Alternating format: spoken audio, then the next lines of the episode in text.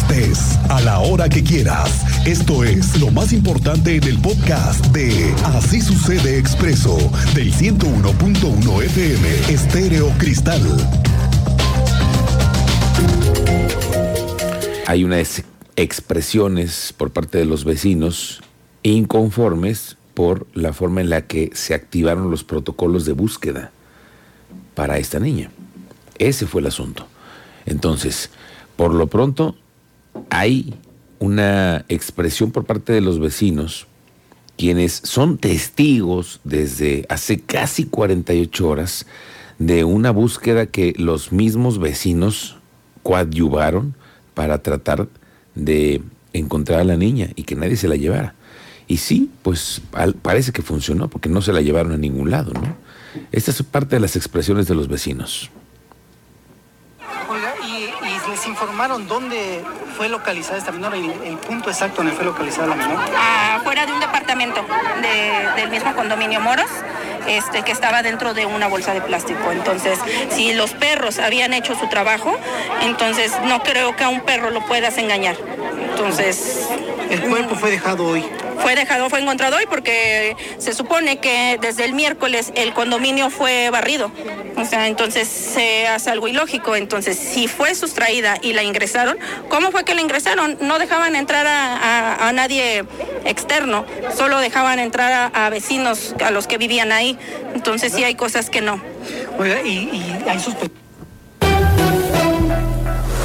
Así es como estamos reportándole esta tarde del día de hoy que la Fiscalía General de Justicia ha desactivado esta alerta Amber.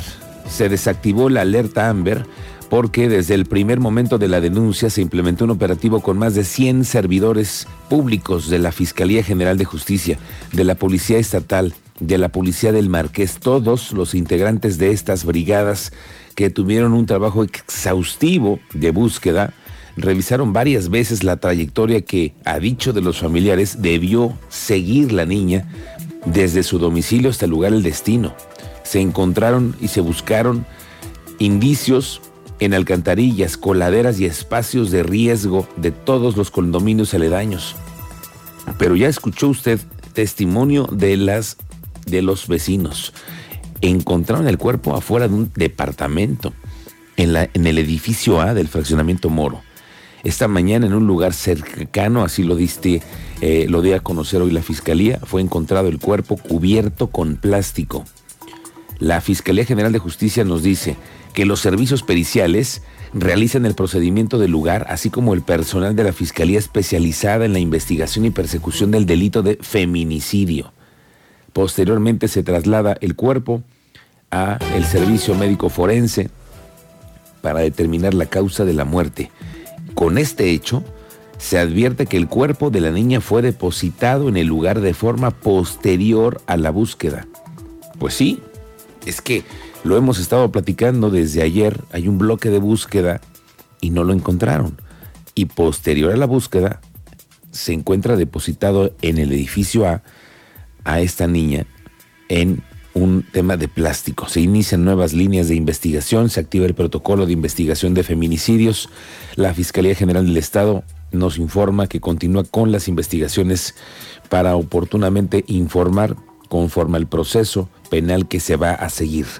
Hace un momento, en su cuenta de Twitter, el gobernador Mauricio Curi también condenó este hecho porque vaya que ha traído expresiones de todo tipo el gobernador dice, condeno enérgicamente el homicidio de la menor Victoria Guadalupe, asumo el compromiso de castigar ejemplarmente a quien haya cometido este imperdonable crimen.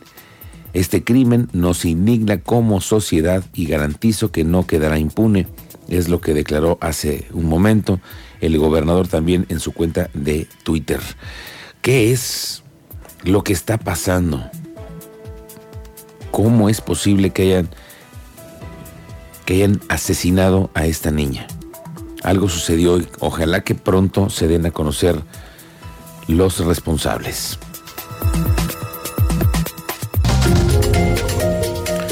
Le puedo confirmar esta tarde que estamos a horas, a solamente horas, de que sea publicado hoy mismo, que será hoy el día en el que se haga oficial que en espacios públicos el cubrebocas ya sea opcional y no obligatorio. Estamos ya a horas.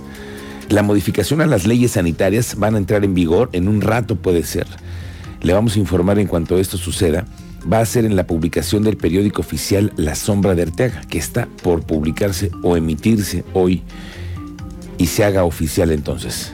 Estamos a nada, así que tómelo en cuenta. Porque, bueno, pues ya se anunciaron nuevas medidas también para el transporte público. ¿Qué cree? se van a instalar monederos para pagar la tarifa en los camiones del transporte público. Cuéntanos, Andrea Martínez, bienvenida.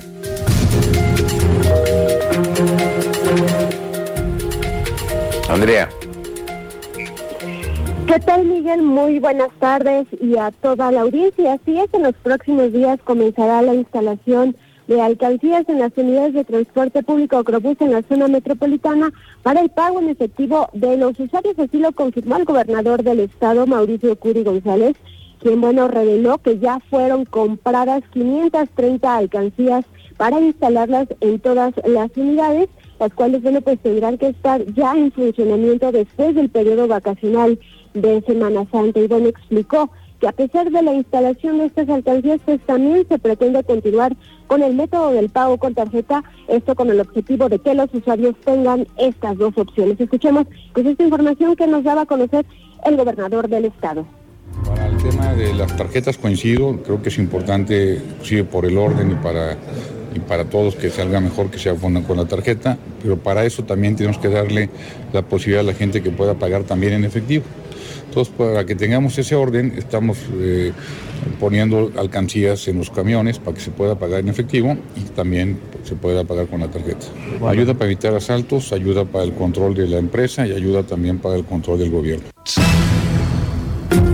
Bueno, el mandatario estatal agregó que con las alcancías los operadores ya no manejarán dinero y solo se enfocarán en conducir. Además, bueno, recalcó que con ello también se busca evitar los asaltos a los operadores y al mismo tiempo permitirán a la empresa Móvil Crobús y al gobierno tener un mejor control. En cuanto al proyecto de la reestructura de las rutas del transporte público, Curi González informó que ya se tiene listo para mejorar el servicio en la zona metropolitana, pero que esto se dará a conocer y se implementará después de la puesta en funcionamiento de estas alcancías, así como de informar y socializar previamente con los usuarios las modificaciones que habrá en algunas rutas y vialidades.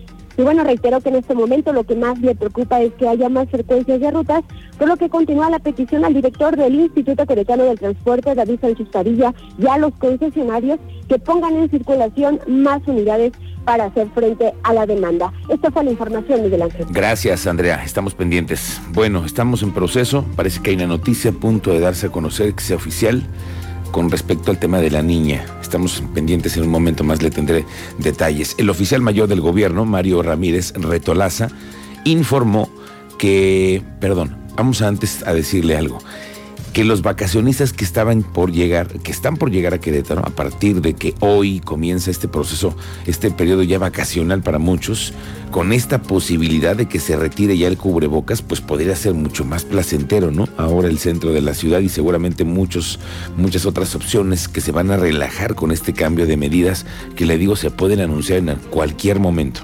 Manuel García, que ya ve usted cómo es, platicó con los soñadores como nosotros que tenemos el sueño de unas vacaciones en la playita, ¿no? un coquito, una piña en la playita.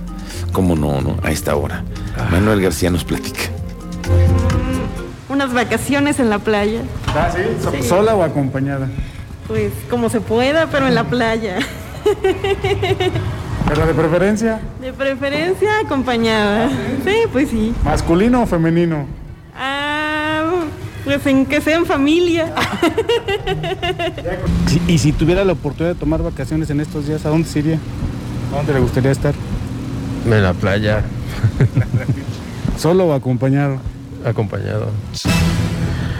Bueno, hablando de las vacaciones, el oficial mayor del gobierno, Mario Ramírez, informó que el Poder Ejecutivo no suspenderá sus servicios durante las vacaciones de Semana Santa las cuales se contemplan del 11 al 24 de abril. En ese sentido dice que únicamente el jueves y viernes santo, los demás días van a trabajar todos. Aseguró que en las dependencias de seguridad, salud y protección civil se mantienen guardias también jueves y viernes santo. Jueves y viernes son los días oficialmente marcados como asueto y pues eso, pero desde luego las funciones de gobierno nunca se paran, ¿no? Como seguridad, salud, protección civil, este, pero sí, jueves y viernes son los, los oficiales. La secretaria de Gobierno nos confirma que el domingo Gallos Blancos juega en el Estadio Corregidora contra Tigres a las 7 de la noche, pero claro, a puerta cerrada. Se va a llevar a cabo el evento y Seguridad Pública va a brindar eh, una vigilancia en el perímetro exterior del lugar donde se lleve a cabo el juego. Eh, nos están solicitando en un radio de 3 kilómetros y también el acompañamiento para que las dos escuadras, la de Gallos Blancos y la, de, y la del equipo visitante, puedan llegar con toda tranquilidad. La Secretaría de Movilidad en el municipio de Querétaro va a tener 25 nuevos oficiales para mejorar la afluencia en vialidades que tienen mucha complicación el alcalde Luis Nava, el alcalde en tu calle, dice que están, hay algunos aspirantes que están en este momento en proceso de reclutamiento para entrar después a una etapa de capacitación y después ser seleccionados. Sin duda. Y por eso este, les, les comparto, hace desde algunas semanas se autorizaron ya 25 plazas adicionales para la Secretaría de Movilidad. Vamos a fortalecer con más personal a la Secretaría de Movilidad, ya están en proceso de, de reclutamiento y posteriormente habrá también de capacitación. Oiga, ¿se acuerda que le platicaba el otro día que la maqueta monumental que se encontraba en el exterior de la Alameda Hidalgo y que fue vandalizada por las protestas de mujeres recientemente y que además ya la retiraron? Esta obra de arte que mandó a hacer por sus ganas y sus necedades, lo recuerdo usted muy bien, aquel alcalde queretano, el promotor de las concesiones millonarias y demás negocios extra, jugosos. Ese señor. Bueno, la maqueta que se tenía ahí ya fue mandada a reparar. De hecho, nos lo confirmó el otro día aquí la secretaria de Cultura del municipio, que están ya, por cierto, en el proceso de reparación. Y las ideas de que fuera retirada y ubicada en otro lugar menos expuesto, parece que ya dieron frutos. Le digo por qué. Porque ya las autoridades están analizando dos recintos cerrados para la reubicación de la maqueta, ¿no? Pues que ya no la dejen ahí. Sí, sí. ¿Cuánto, ese, ¿Cuántas veces la han, la han vandalizado, Cristian? No, fue una infinidad de veces. Y además, em, todos los cristales rotos. Qué apariencia en el centro histórico, ¿no? Híjole. Ya, mira, finalmente parece que entraron en, en sí las autoridades y están analizando dos recintos que no estén a la intemperie.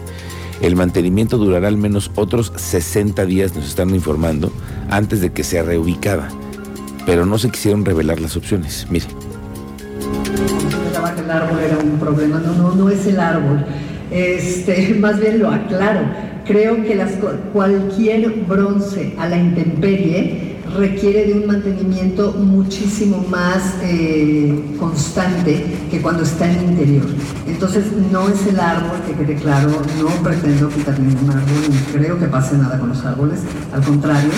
Eh, creo que es importante más bien destacar que la maqueta pues hay que llevarla a un recinto en donde se pueda eh, disfrutar, en donde se puede, incluso hasta pensar en un tema de realidad aumentada con ella, ¿no? Que se pudiera eh, hacer un proyecto de realidad aumentada en donde a lo mejor pudiéramos, todo eso lo estoy trabajando, eh, ver las posibilidades de hacerlo un poco más interactiva y más para el disfrute de la sociedad. ¿Qué, tiempo le resta nada más? ¿Qué tiempo le resta para terminar los trabajos de la rehabilitación? Y si ya han analizado algunos lugares o a qué puntos. Por lo menos... Mira, hay varias opciones, Cristian. Sí, sí. Lo platicamos el otro día. ¿A ti qué te parecería? Tú danos una idea de, dónde crees que debería reubicarse esta. Yo decía, te acordarás en aquella ocasión en el Palacio Municipal. Ese es el que más votó, votos tuvo, ¿no? El otro día que hicimos una encuesta aquí. ¿Qué te parece si lo volvemos a hacer? Le vamos a preguntar a la ciudadanía a dónde deberían de llevarse la maqueta. Vamos a dar opciones. Yo digo que el aeropuerto. Allá, que se la lleven al aeropuerto. Para que cuando lleguen los visitantes ahí vean la maqueta y ya. O ahí que mientras se entretienen en las salas de espera y eso, pues ahí se puede Ahí observar. puede ser buena exhibida, sí, exacto. Pues, o el Gómez Morín, El Gómez Morín. que es lo que la productora siempre ha insistido. Sí, nada más que acuérdate, también incluso la propia secretaria de Cultura Municipal dijo que podría ser más complicado este recinto por ser de injerencia estatal. Ah, ok. ¿Qué te parece la terminal de autobuses? Ándale, también. Sí, ahí también, señora. Ahí se, se puede observar. Le voy más al aeropuerto. ¿Qué otra? Hay quienes dicen que es al relleno sanitario, ¿eh? No. No, sí, sí lo han dicho. No, lo han no, dicho, pero mira, no lo vamos el a tomar gasto ya así. está hecho. No, sí, al, al sí, final está sé. linda la, la, la, la- la inversión ya está, pues ahora vamos a cuidarla. Yo lo que digo es eso, ¿no? Que la cambien. Sí. Pero no sabemos todavía dónde. Así las cosas.